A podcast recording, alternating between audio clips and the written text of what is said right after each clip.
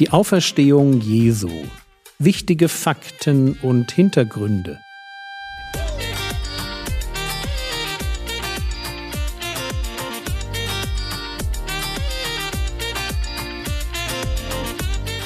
Theologie, die dich im Glauben wachsen lässt. Nachfolge praktisch dein geistlicher Impuls für den Tag.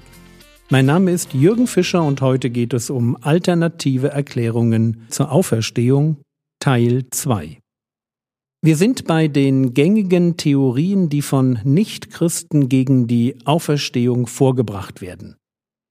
Die erste, die wir uns angeschaut haben, war die Ohnmachtstheorie, also die Idee, dass Jesus gar nicht wirklich tot war. Sie scheitert, wie wir gesehen haben, an den Fakten an den Fakten, die wir über die Kreuzigung wissen. Eine Kreuzigung, vor allem eine, die mit einem Stich ins Herz überprüft wurde, eine Kreuzigung bringt einen Menschen um. Auf keinen Fall würde jemand, der eine Kreuzigung wider aller Wahrscheinlichkeit überlebt, sich als den glorreichen Bezwinger des Todes, als jemanden, der zu einer neuen Qualität von Leben auferstanden war, präsentieren können als jemand, der kilometerweite Spaziergänge unternimmt oder, wie es ihm beliebt, erscheint und wieder verschwindet. Die zweite Theorie, die wir verworfen haben, ist die Vorstellung von Jüngern, die sich alles nur ausgedacht haben.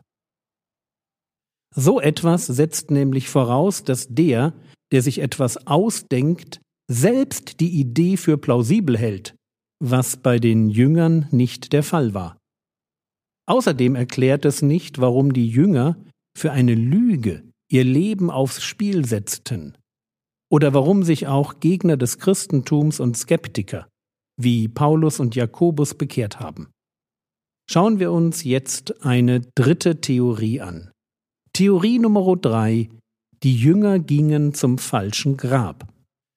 Diese Theorie geht etwa so. Weil man nicht abstreiten kann, dass bei den Jüngern eine große Veränderung passiert ist, müssen sie irgendetwas erlebt haben, das diese Transformation bewirkte. Sie müssen wirklich geglaubt haben, dass die Auferstehung passiert ist.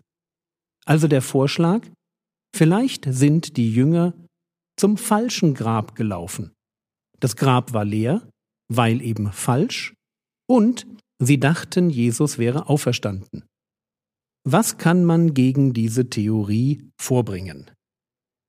Erstens, das Grab Jesu war kein unbekanntes Grab, sondern es war die Grabstätte von Josef von Arimathea. Und der war ein Jünger Jesu. Zugegebenermaßen ein geheimer Jünger, aber eben doch jemand, der kein Problem damit hatte, dass jeder wissen konnte, wo Jesus begraben worden war. Zweitens lesen wir davon, dass direkt nach der Grablegung Maria Magdalena und noch eine andere Maria dem Grab gegenüber saßen. Matthäus 27, die Verse 59 bis 61.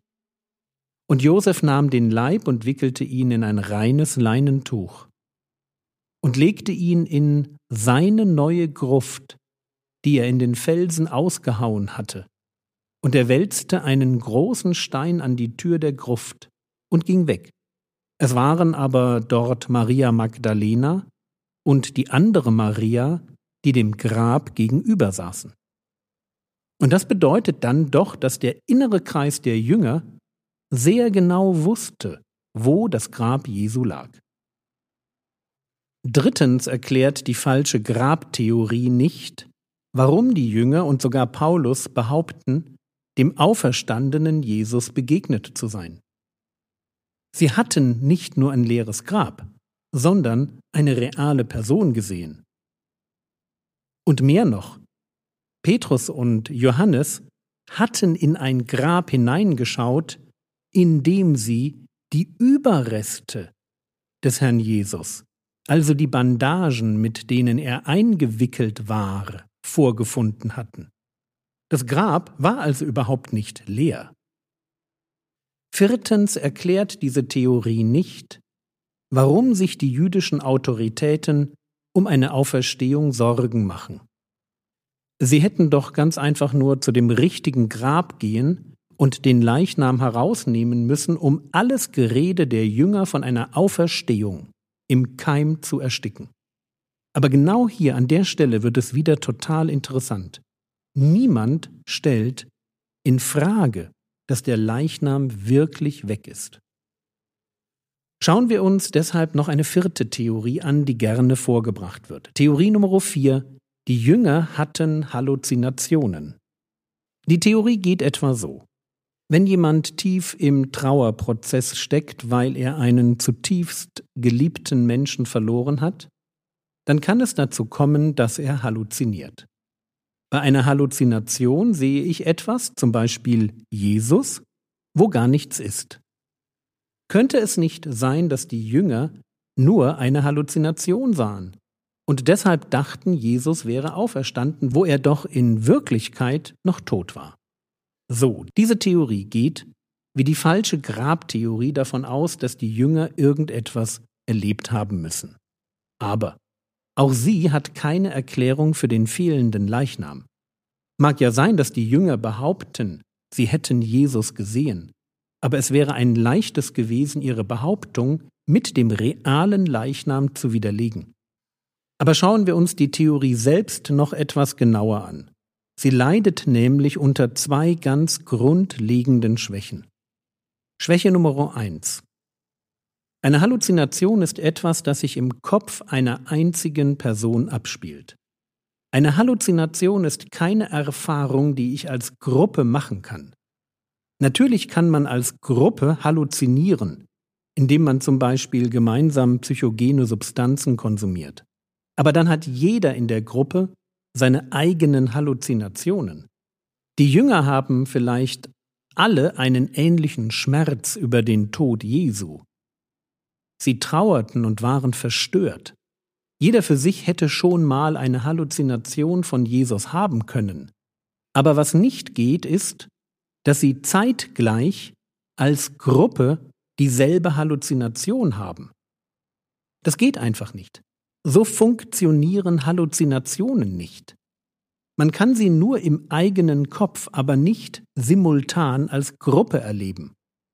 Dann lesen wir aber in 1. Korinther 15 davon, dass Jesus den Zwölfen erschien, also den Aposteln.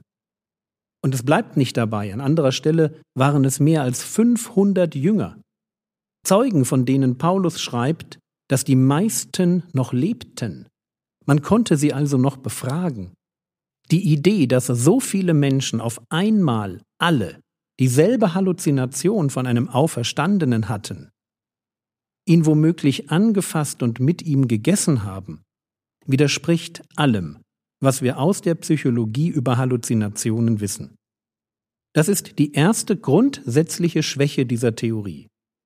Die zweite Schwäche dieser Theorie ist, dass sie nicht taugt, um die Bekehrung von Paulus zu erklären. Es mag ja sein, dass die trauernden Jünger einzelne Halluzinationen von Jesus hatten, aber Paulus hatte keine Trauer über Jesus. Er war ein Gegner des Christentums. Es gibt keinen Grund, warum er auf dem Höhepunkt seiner Christenverfolgertätigkeit eine Halluzination von dem auferstandenen Jesus gehabt haben sollte. Und noch etwas.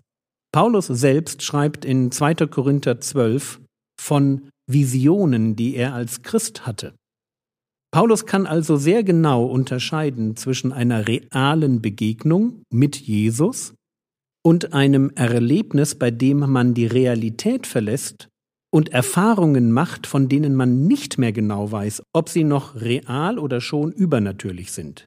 Und trotzdem beharrt dieser Paulus darauf, dem Auferstandenen persönlich so begegnet zu sein, wie es auch die anderen Apostel erlebt hatten, also von Angesicht zu Angesicht. Und damit scheiden Halluzinationen als Erklärungen für die Auferstehung aus. Bei den Jüngern, weil es sie nicht als Gruppenphänomen gibt, bei Paulus, weil der gar nicht die emotionalen Voraussetzungen dafür hatte.